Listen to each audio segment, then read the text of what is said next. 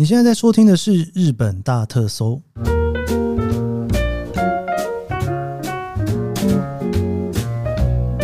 欢迎收听《日本大特搜》，我是 Kate 研究生。今天是二零二三年令和五年的八月十六号，星期三。今天也是欧蹦假期的最后一天啊！如果你有放假的话，哈，在台湾当然没放假了。不过，如果你这个时间在日本玩的话，不知道你有没有感受到塞车的可怕呢？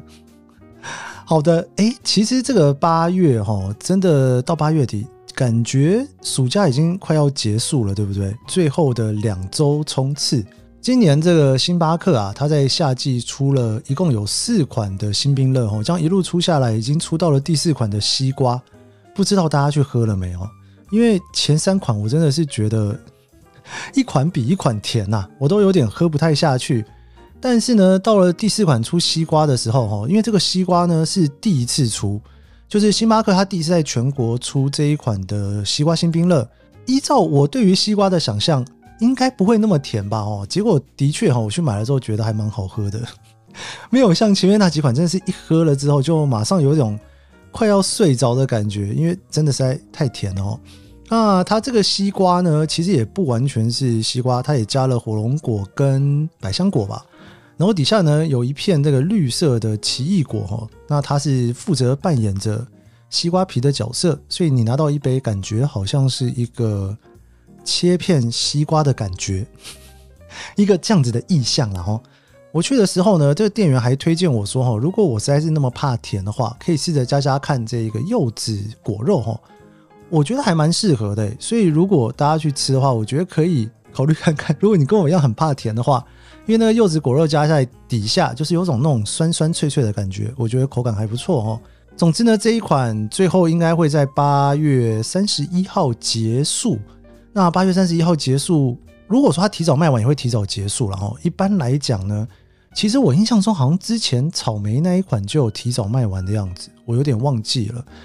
感觉这个夏日的新冰乐是不是就要结束了呢？因为它到八月三十一号嘛，除非九月还出。这我就有点不是很确定了。不过你也知道，日本人呢，他们没有像台湾这种手摇店，所以星巴克呢，它某种程度，我觉得它发现了一片蓝海，就是不是每个人都要去喝咖啡哈，也有很多人进去里面是喝新冰乐的，他就是想要买一杯饮料，然后又是现做的，然后又很凉快。我真的觉得这个是星巴克在日本发现的蓝海哦。一杯大概六百多块钱，然后这样子一杯饮料又是冰沙，我觉得还不错啦。而且你知道，要找星巴克其实是一件蛮容易的事情哦。今天我们要来聊昭和时代，我们进入到了昭和二十九年。去年我们聊到的是这个算什么啊？电视大流行。昭和二十九年，电影开始也要变成大流行了哈。有句话叫做“电影是娱乐的国王”哈，这个是日本人讲的哈。我们来看看昭和二十九年，一九五四年的日本。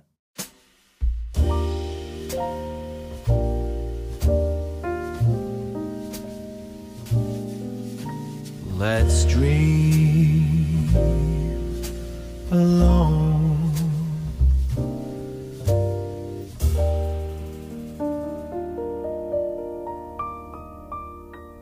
昭和二十九年的日本呢，其实日本的电影啊，算是开始大流行哈。日本有一个词汇叫做“活动屋”，这个“活动屋”呢，就是你现在想到的那三个字哈，就是办活动的活动，然后屋哈。那活动屋其实通常是在讲这种电影的工作人员哦。那这些工作人员呢，原本可能不见得是拍电影的，他可能是拍一些其他的东西的。但是在这一年啊，这些活动屋里面的人啊，就开始算是发达了吗？因为他们就开始变成了电影人哈。那最主要的原因是因为日本的电影开始受到全世界的注目。那这个注目的来源呢，是从黑泽明导演开始的哈。还记得前年呐，就是黑泽明的作品哦，《罗生门》得到了威尼斯国际影展的金狮子奖哦，也因此就大受欢迎。在昭和二十八年，黑泽明要去拍摄这一个七武士的时候呢，就有很多外国的记者哦，就特地跑来日本这边取材报道，也跟着摄影的团队哦，就是这样子走了一遭。那事实上呢，除了《罗生门》获得大奖之外呢，导演沟口健二有两部电影哦，一部是《西鹤一代女》，另外一部是《雨月物语》哦。这两部电影呢，也在威尼斯影展得到了国际奖跟银狮子奖。另外，导演伊利真之助的电影《地狱门》也获得了其他电影展的大奖哦。也因此呢，其实日本的电影啊，算是在这两年崭露头角之后，昭和二十九年变成了电影非常大的王国了。特别值得一提的是，昭和二十九年的十一月三号，日本一部非常特别的电影啊，这个他们叫做特色怪兽动画哦，这个哥吉拉上映了哦。这这个吉拉啊，其实算是一个日本才有的特别技术哦。他在讲的是啊，三月的时候呢，美国哈在水里面做核弹的实验，然后因此呢，日本的第五福龙丸哈，它就被炸到了哈。就在这一年的十一月哈，因为这一个实验的影响，有一个巨大的恐龙哈，从海里面就这样子跑出来了哈。这一部东宝映画的哥吉拉呢，开始上映之后啊。在这里面呢，负责特殊摄影技术的远古婴儿就成为了一个非常大的话题。这部片啊，因为在小朋友之间哈，大家都觉得非常的喜欢哦。之后，哥吉拉就如大家所知道的，拍了二十几部以上的续集，而这个哥吉拉呢，也正式的传到了美国去了。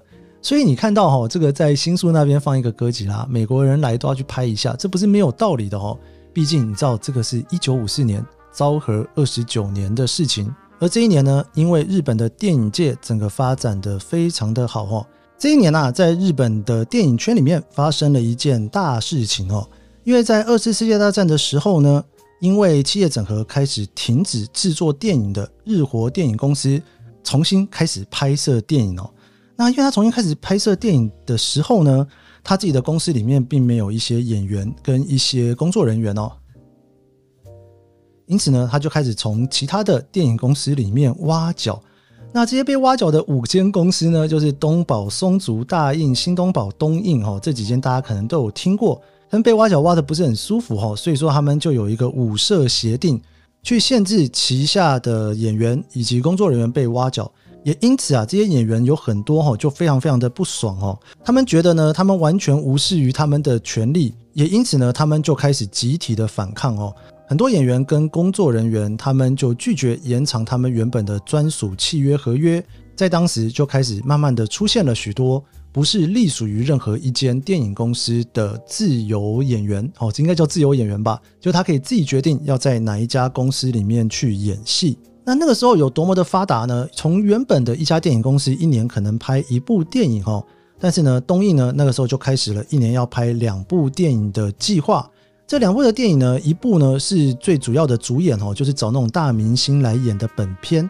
那另外一部呢，他们叫做东映娱乐版哦。东映娱乐版呢，就是拍一部大概只有一个小时，或是短于一个小时的中篇电影。松竹电影公司他们也推出了姐妹电影，东宝电影公司推出了兄弟电影哦。总之呢，一年一部电影的计划，几个比较大的电影公司开始改为一年两部的电影计划。除了电影之外呢，另外一个大流行的就是职业摔角。那这个职业摔角为什么会流行呢？其实跟前两年哈开始有所谓的电视潮有很大的关系。因为电影的这种娱乐呢，你必须要去电影院看，但是电视呢不用钱哈，你可以到街头就可以去看电视了哈。电视开始播放之后呢，其实职业摔角就非常的流行。那这里面的关键人物呢，就是力道山哈，不知道大家有没有听过力道山呢？力道山他其实原本呢是打大相扑的哦，但是呢力道山呢就跑到美国去哦学习摔跤哦。他学习这个摔跤之后呢，他就回到了日本哦，就开了一个日本的职业的摔跤协会。开了这一个摔跤协会之后呢，他请了美国的夏普兄弟哦来到日本来比赛。在二月十九号的时候，东京藏前的国际馆啊，第一次有这一个所谓的摔角国际比赛哦。这个比赛当然呐。就是电视都有实况转播，所以就很多人呢就在街头的电视上面哈，就看到这两个人在上面打架哦。这个夏普兄弟啊跟力道山两个人的摔跤啊，就在电视里面，很多人在银座啊，在新宿各个地方开始看着他们的比赛。大家知道，其实十年前二次世界大战才结束哈，这个对于电视机前面的人来讲，可能就觉得这是一个美日大战吧。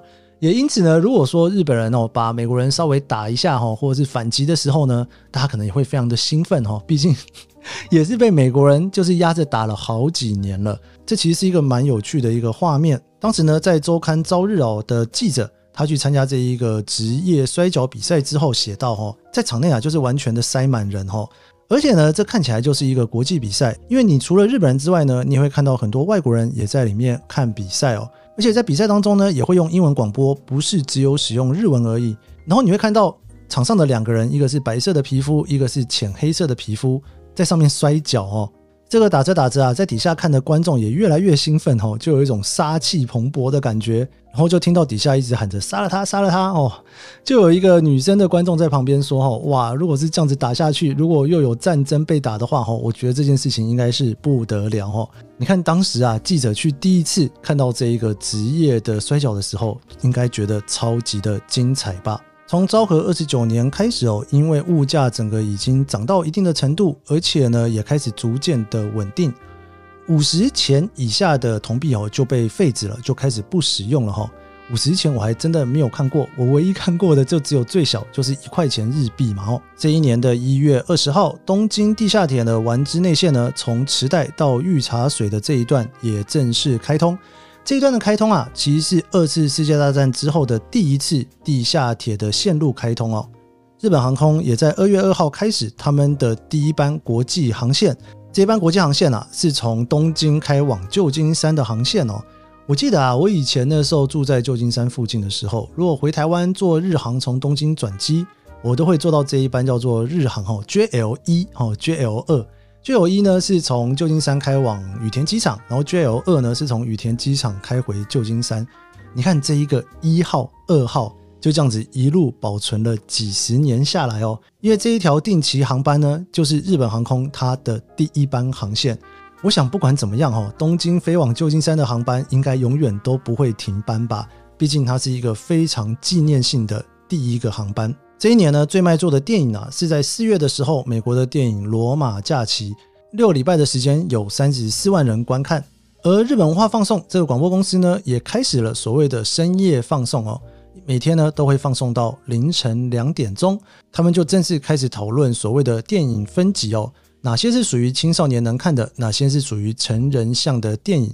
非常有名的歌手松任谷由实是在昭和二十九年一月十九号出生，今年还出生了一个非常有名的人物安倍晋三。另外还有一个娱乐圈的大新闻，就是玛丽莲梦露呢来到了日本哦。来到日本的时候呢，他们就问他说：“诶，请问一下哈，你在床上都穿着什么呢？”结果啊，玛丽莲梦露呢就避开了这个问题，回答他说：“哈，我都使用香奈儿五号。”所以香奈儿五号的这一款香水啊，也在这一年大受流行，不但成为了流行语，也是很多人想象中玛丽莲梦露的味道吧。昭和二十九年，非常热闹的一年，延续着去年娱乐产业开始发达，不只是电视、电影也进入了很多庶民的生活当中。看电影，到车站附近看街头电视，还可以看看摔跤比赛。不知道为什么诶，这样聊了一集，忽然觉得这一年真的是有一种昭和浪漫的感觉吧。我们这一集的日本大特搜就到这边，喜欢这集节目，别忘了帮一下五星好评，也追踪我的脸书和 IG。我们明天见喽，拜拜。